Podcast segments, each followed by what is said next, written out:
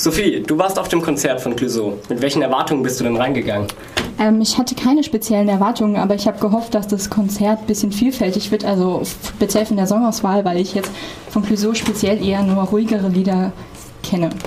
Haben sich deine Erwartungen bestätigt? Ähm, ja, nee, haben sie zum Glück nicht. Also die Songauswahl war sehr, sehr vielfältig. Vor allen Dingen hat er einmal Out of Space gespielt. Es ist ein Lied von ganz früher von seiner Karriere und ähm, das Lied hat er mit Electrobeats ähm, gesampelt und er hat auch einen eigenen DJ auf der Bühne, der dann auch nochmal wirklich richtig Stimmung gemacht hat gegen Ende und das Konzert allgemein war echt gut und die Stimmung war echt am Kochen und jeder ist gesprungen, jeder hat geklatscht, jedem hat es gefallen.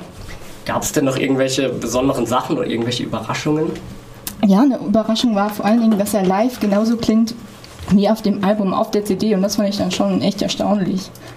Also ich kann jedem nur empfehlen, auch mal auf ein Clouseau-Konzert zu gehen.